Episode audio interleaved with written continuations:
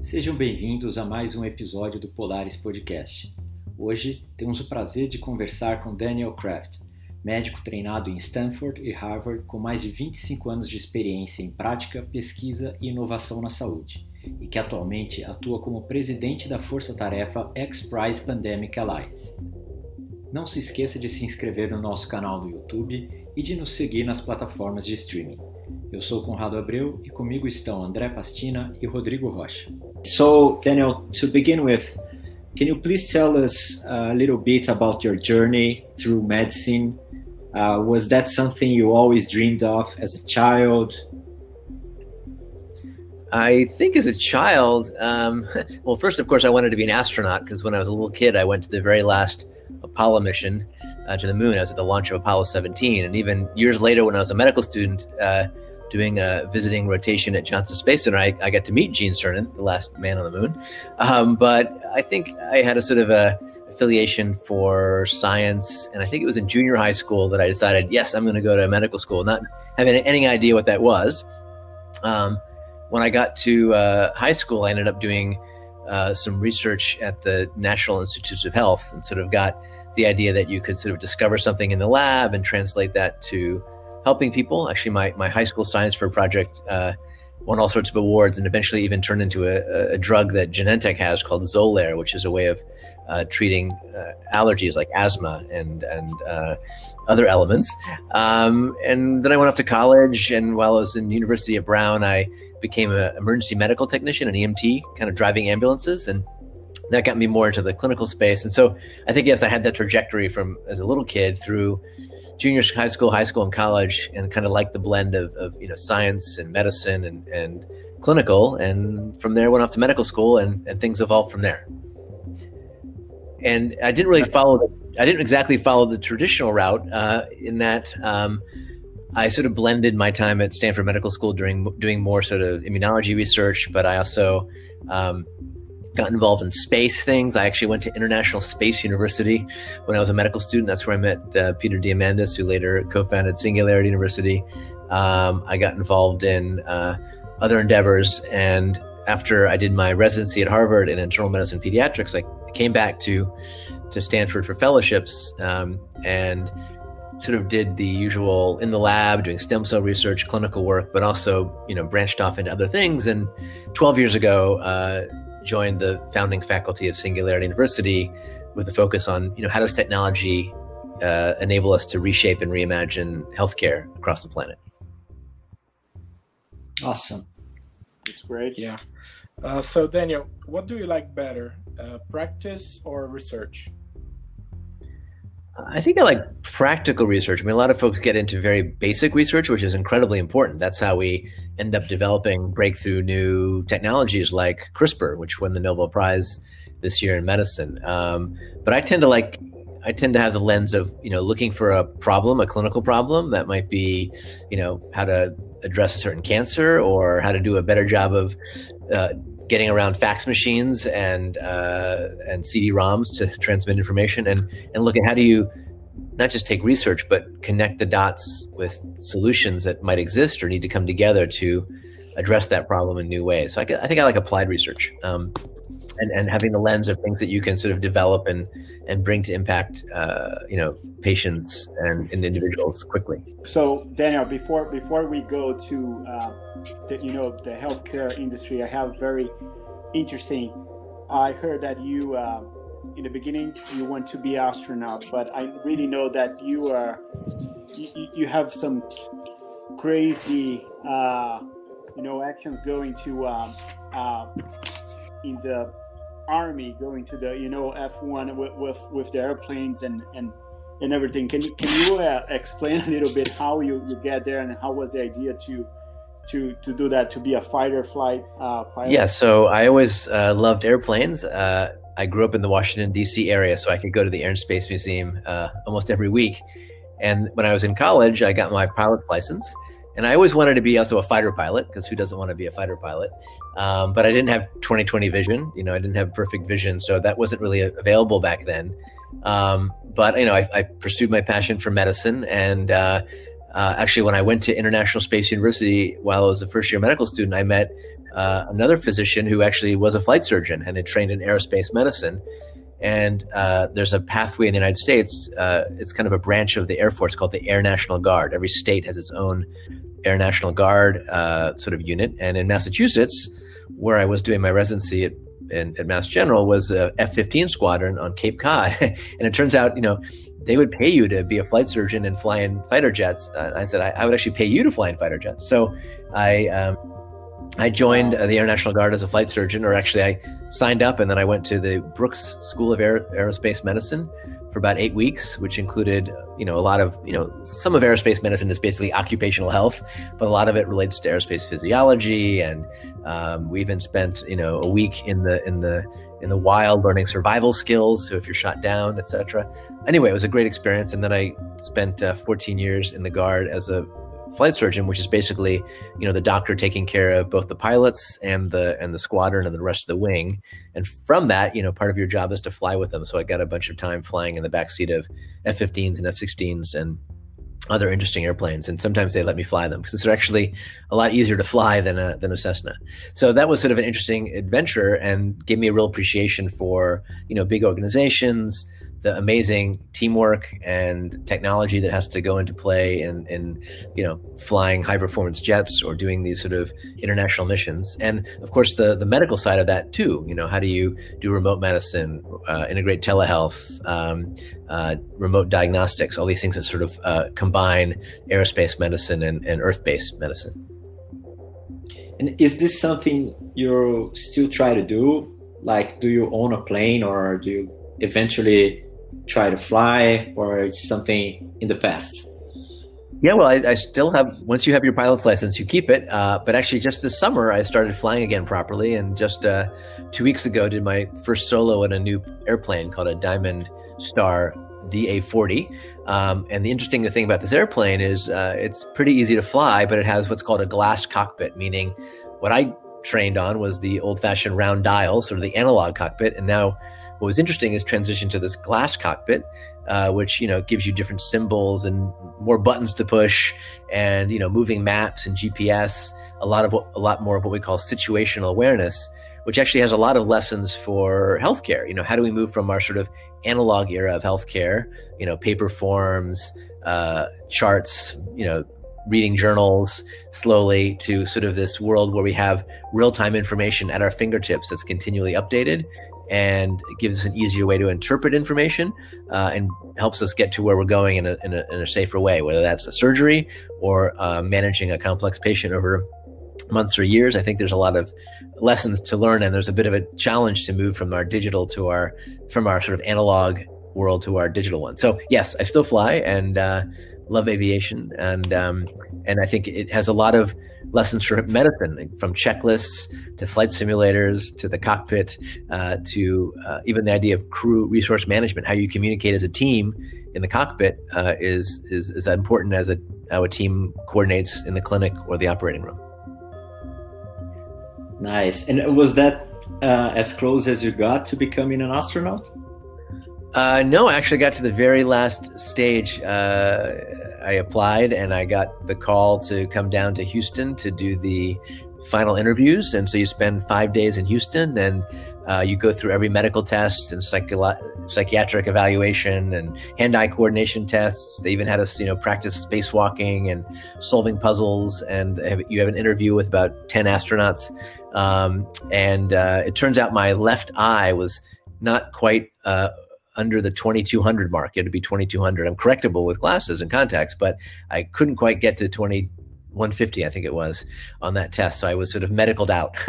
so, wow. uh, yeah, so the flight surgeon wow. was medicaled out, which is, you know, okay. I've had lots of other adventures since then. And it's fun now to watch. Uh, yesterday, I had my kids watch the, the SpaceX launch, you know, and uh, if I had joined the astronaut corps, what you know 17 years ago at the time you know it would have been a long wait to fly. You know there's a there's a, a lot less um, flying until recently now that we have a new um, very much a digital rocket. If you look at spacex the astronauts don't even have a, a joystick. They only have touch screens.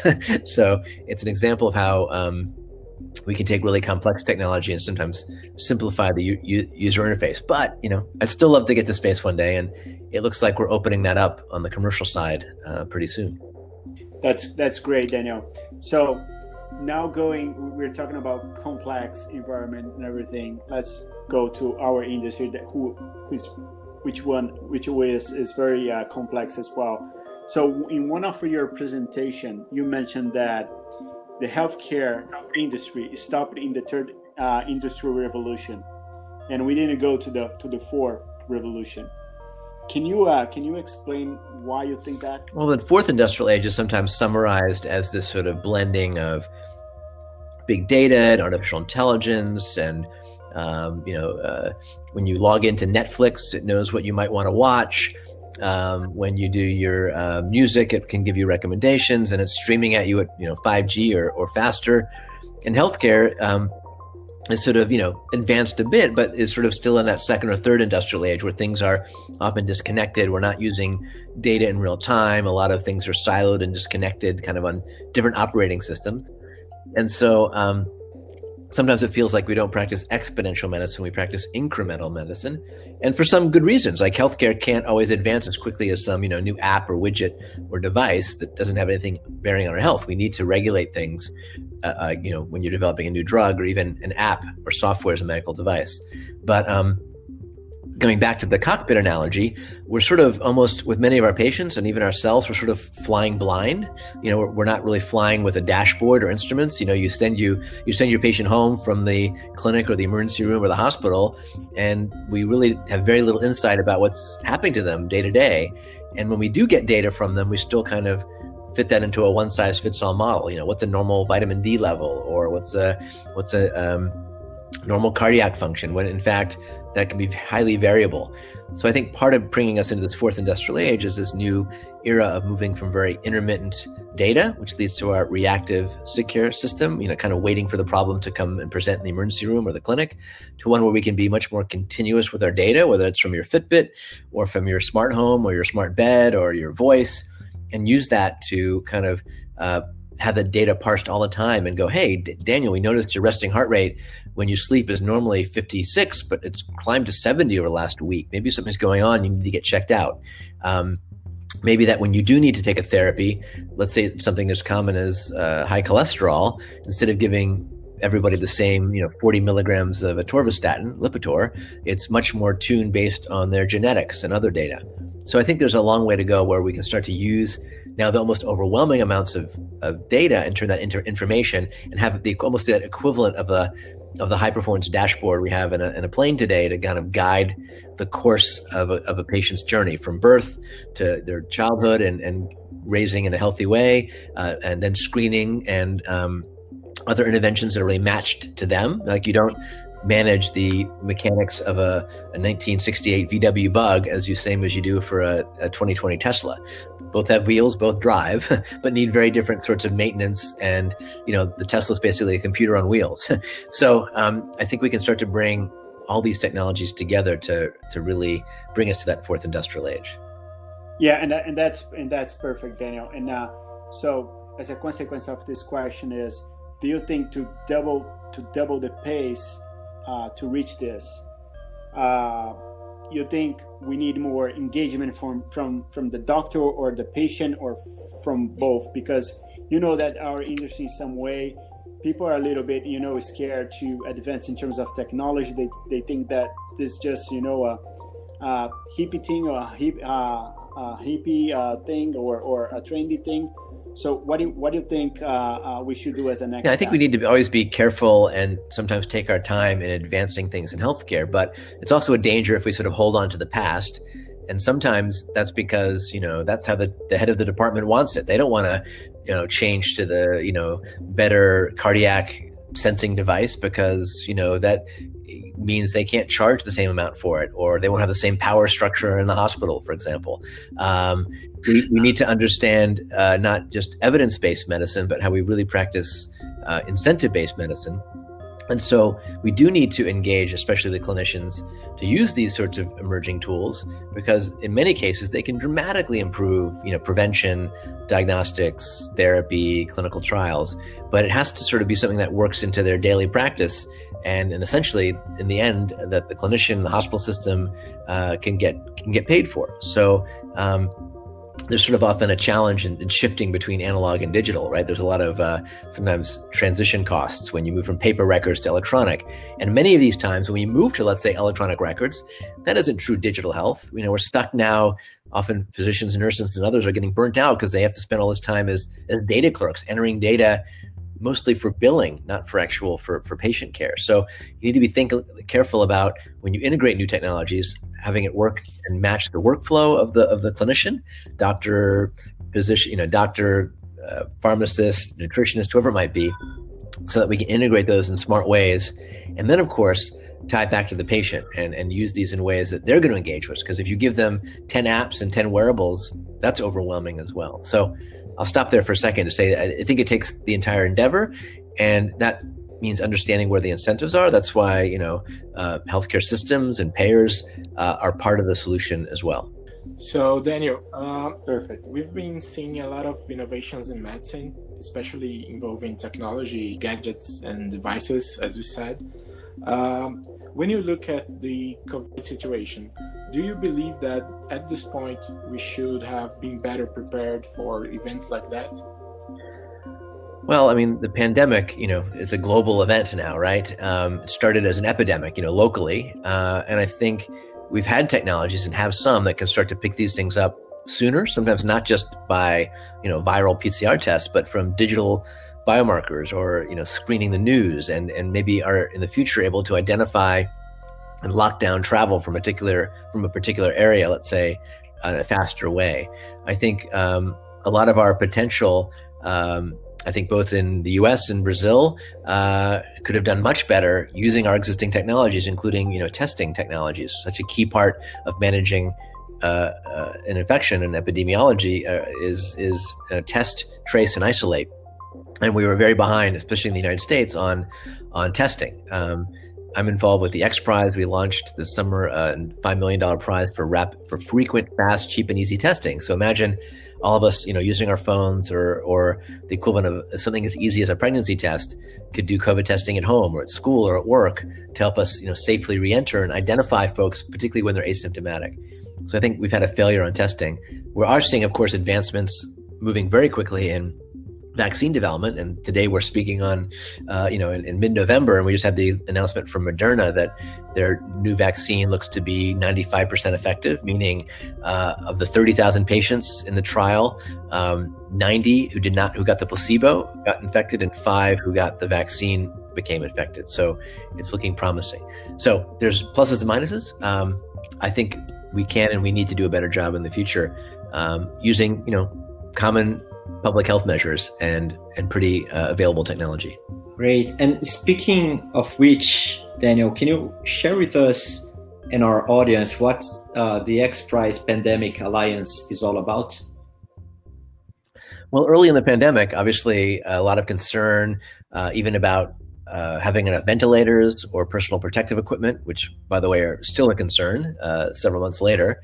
Um, and you know, we're seeing a lot of innovation happen, like all these groups 3D printing printer, uh, trying to 3D print ventilators with some pretty amazing solutions.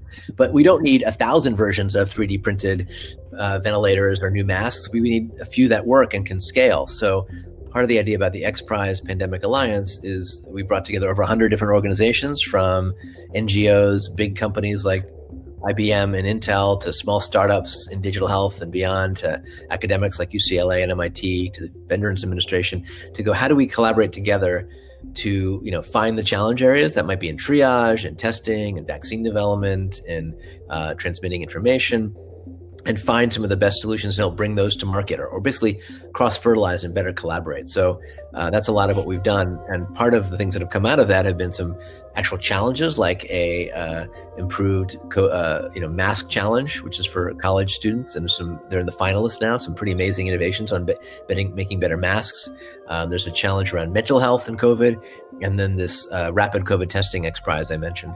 But a lot of it again is that one of the silver linings of COVID is that we can better collaborate around the planet. The, the knowledge that we might learn in an intensive care unit in Italy, you know, transmitted to New York, transmitted to to, to Sao Paulo, and so we're kind of creating more of a hive mind. Where my hope is that a lot of the amazing, you know, collaborations and catalyzation of you know virtual care and uh, remote patient monitoring will end up, you know, post COVID, um, saving more lives than than COVID took globally, even though it's been horrible and over a million lives have been lost.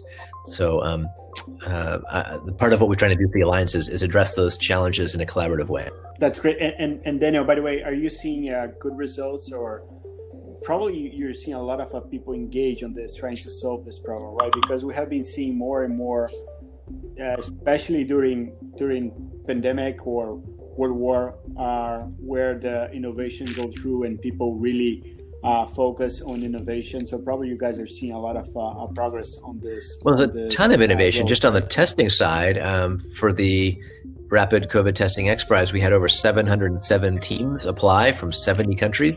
Um, with all sorts of ways to do it. Some of them are based on more common PCR tests, some based on LAMP and antigen testing, some even using voice and uh, and breath. So you know, a ton of innovation coming together. And of course, it's not always about you know the actual tech stack right? You might have a very good molecular test that's very accurate and very sensitive but it needs to be affordable it needs to be able to scale. Um, one of the initiatives that helped come out of our alliance was this idea of um, a digital yellow card. Once you've been tested negative or hopefully eventually have the vaccine. How do you prove that? How do you prove that uh, that daniel or rodrigo uh, really had the vaccine or was tested negative that morning to enable you to go fly on an airplane or walk into a starbucks? So there's a platform called CommonPass which is now launched. It's working with airlines and others and will be a bit of that digital yellow card on on on top of this. Um, but yes, a ton of innovation, and sometimes it's again not about always the technology, but how do we build these solutions so they're being used. You know, like a contact tracing app is great, but it's only useful if a lot of people are are are using it.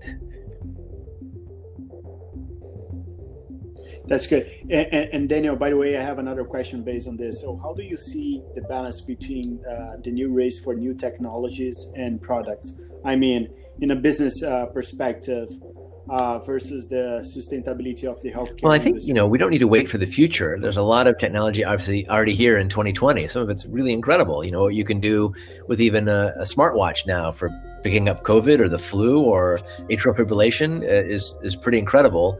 The trick is how do you integrate that into your healthcare system, whether that's uh, a virtual visit, a clinic visit, an emergency room, a hospital room, an intensive care unit.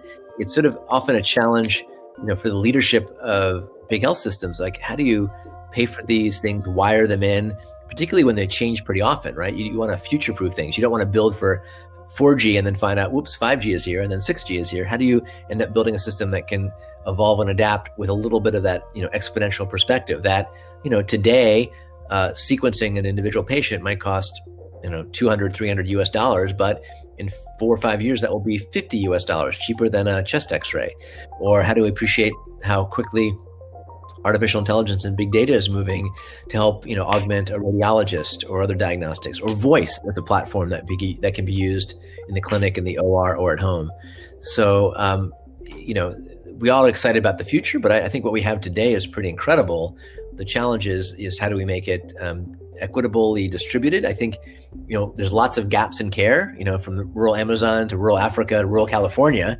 And you know we can use some of these existing technologies. A smart app uh, as example, in China, there's an app called Good Doctor, which now has like 300 million users and is dramatically changing the game for millions of Chinese who had almost no access to healthcare in the past. So lots of potential. And Daniel, that's that's a great point. And uh, what we have been seeing as well is there is a lot of uh, players from other industry, for for example, Google or Amazon or other ones trying to enter in the healthcare industry. So well, I think it's exciting that? because the Amazons, the Googles, the Samsungs, the Facebooks, even. Um, they're what we're all interacting with all the time. These sort of consumer platforms. Um, even Twitter, I think, has a, had a healthcare component at some point. They may still, meaning um, they can do certain things very well. What does you know Amazon do really well? Supply chain and consumer engagement. And what does healthcare not do very well? Sometimes it's you know consumer engagement and uh, that kind of interaction layer. Um, and so I think what's interesting about Amazon, particularly in the United States, is they they can cut out the middleman, right? In many cases, so much of healthcare, I think you know this, is sometimes you know thirty percent of the costs are because we're faxing things and repeating orders and waiting for for billing codes and and and um, ver- valid, you know, val- verifications that you can do this test or another, and we can get rid of some of that friction um, through our digital layers. And Amazon, you know, I imagine a couple years in the U.S. will have the option to get, you know, Amazon Health Prime, and uh, you know, you have a membership, and when you need your drugs, you know, PillPack will deliver it by drone, uh, or it'll show up the same day, you know, using the sort of backbone of that. Or Apple, right? They don't want to. They don't want to become the healthcare provider, but they want to provide sort of the the, the, the platform element that where the data they don't want to own the data either but they want to provide the conduit right through your smartwatch or smartphone or smart home. And so in a sense they can all be collaborative with all the big players and in some cases they may try and go off on their own and do things that we uh, can learn from in a, a cross-fertilized way. Daniel do you think it's somehow easier for companies that are not in the healthcare industry to promote this uh, disruptive in, innovations because maybe the the healthcare companies uh, they are so big or they have so many so much responsibility in today's uh, patterns that it's not that easy to create something new and maybe these other companies will have room for this kind of improvements. Yeah i think um, i think in general uh, a lot of the innovation coming from healthcare comes from outside traditional healthcare because many of these folks, including the entrepreneurs themselves, have beginner's mind. You know, they may have been a, a, VP at Apple and got really good at building, you know, search engines or other technologies, and then they see a, a, a problem in their own life, and they apply their ability to to connect the dots and use some of these new data and other layers to do that. Um, for example, I'm working with Jeff Huber, uh, who is formerly a, very high level VP at, at, at, at, Google. His wife unfortunately died from uh, from breast from colon cancer, and then he from that experience founded Grail, which is a you know a company using blood based you know uh, sequencing to to find cancers early when you uh, can make a difference. You know, pretty much non non invasively. So that's an example of someone coming from outside of the industry making a huge impact. That, that company's just been bought by Illumina for I think eight billion dollars. Um, You've got lots of examples of companies that might have been doing, you know, other video games. Video games are coming into healthcare for training medical students or keeping patients engaged. You've got all the folks doing AI and big data, augmented reality, virtual reality that are all have tremendous opportunity around, say, medical education. Um, so I think, you know, for folks who are outside of healthcare, it's it's an amazing time to contribute in some form. For folks who are sort of in the main, you know, main. Uh, setting of a large healthcare organization uh, to think about how do you build a bit of a innovation team inside of your company that is nimble and isn't crushed by your organization you know quarter to quarter. Um, and how do you uh, you know sometimes you need to acquire these innovations. But um, I think it's a it's a great opportunity to sort of rewire how we do innovation uh, and and for both small startups and very established companies to start to do things a bit differently with this idea that again it's this convergence of pretty much you know pretty new technologies ai robotics 3d printing nanochecks synthetic biology vr ar blockchain that when you synthesize them in, in new ways you can really address big problems. Daniel um, how invasive are the healthcare wearables in the legal or privacy perspective? And uh, how us are treating the collected data yeah, I mean, great question. Privacy and data and who owns the data is always a, a hot topic and uh, an unsolved uh, challenge because it's different across different regions, right? If you're in Europe and you have GDPR, or some you know places in Asia, there's very little uh, privacy rules, etc. I think we need a bit of a, a balance. I mean, a wearable, a simple wearable like a Fitbit or a smartwatch can tell a huge amount of information about you. Uh, you know, you can even tell who's wearing it because each of us have a bit of a fingerprint on our gait.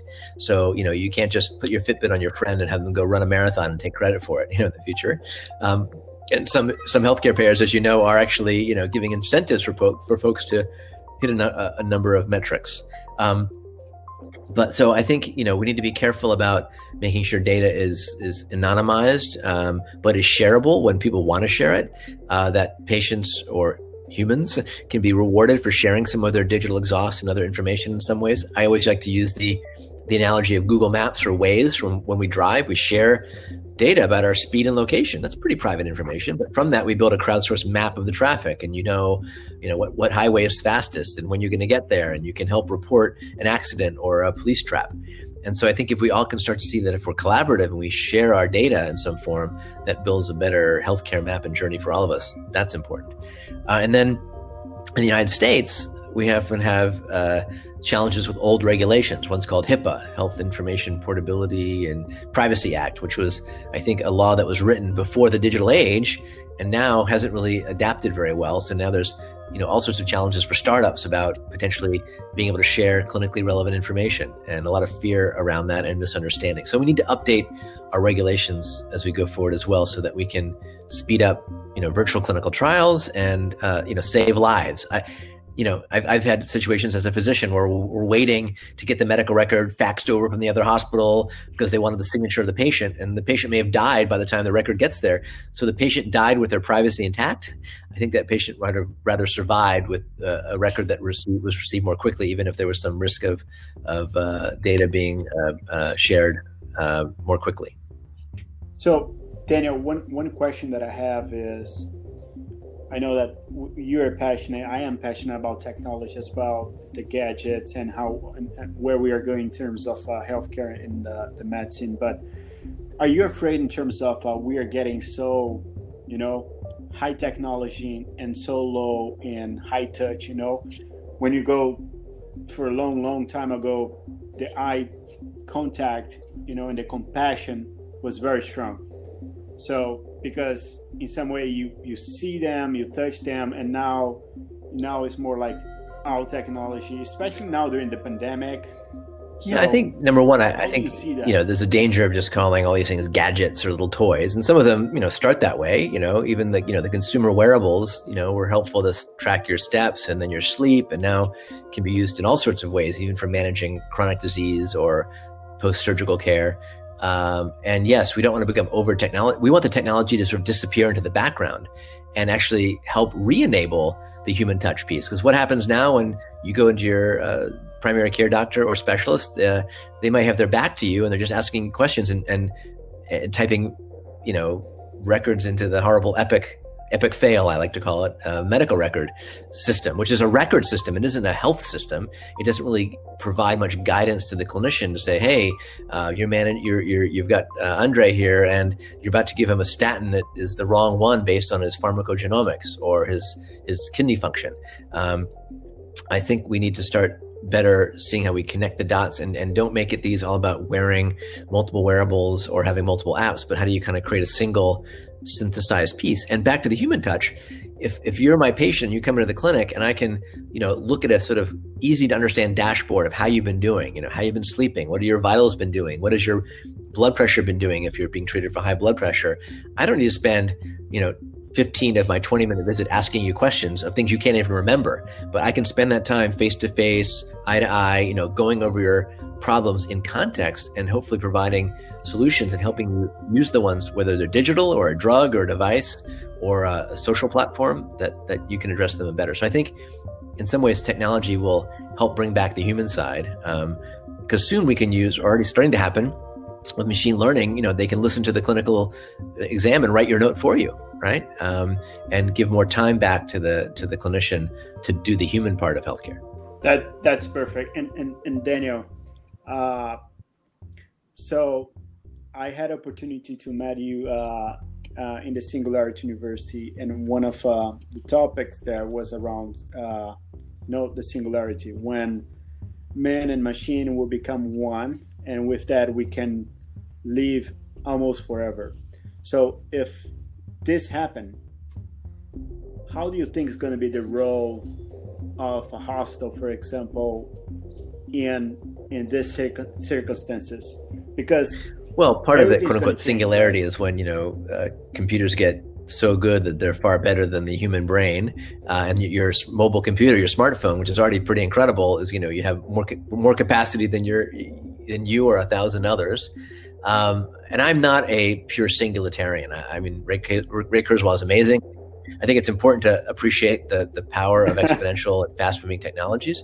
But I'm not one of those folks who's like a transhumanist and thinks we should turn ourselves into into robots. Though in a sense we already are transhuman, right? Many of us have whether it's a hearing aid or you know you can argue that our mobile devices are an augmentation of our brain already. Um, and so I think you know we'll hopefully c- continue to have our human parts, but you know just because you have an artificial heart or you have a 3D printed regenerated uh, you know liver made from your stem cells uh, to, to, improve not just your lifespan but your health span, uh, those can all be very good things.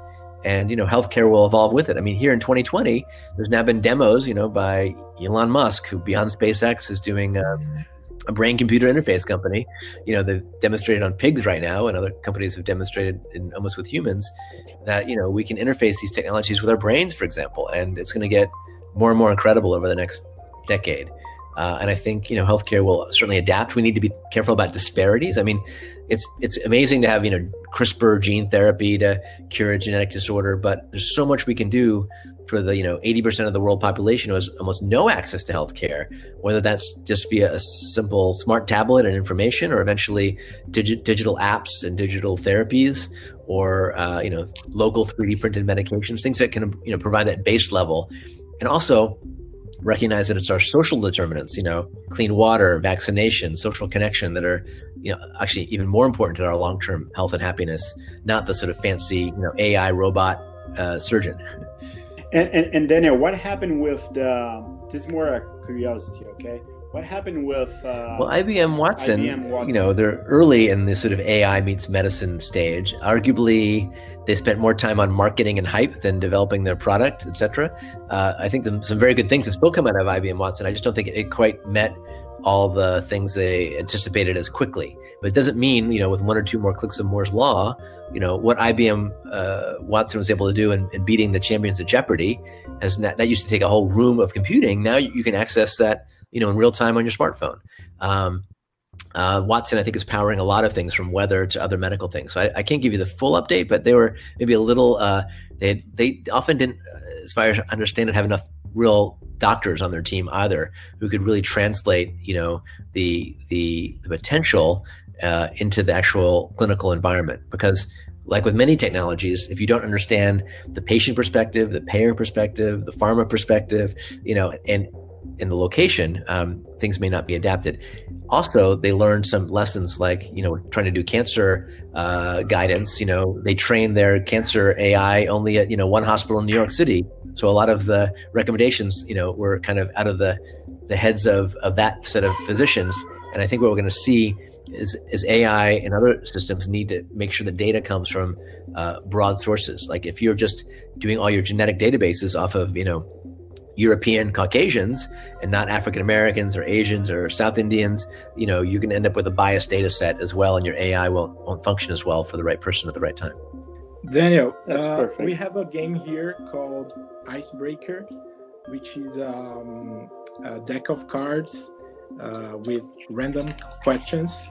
Um, we used to pick one and read to our guest. Let's play. okay. My... Just a minute. Okay. Do you have any reading talents?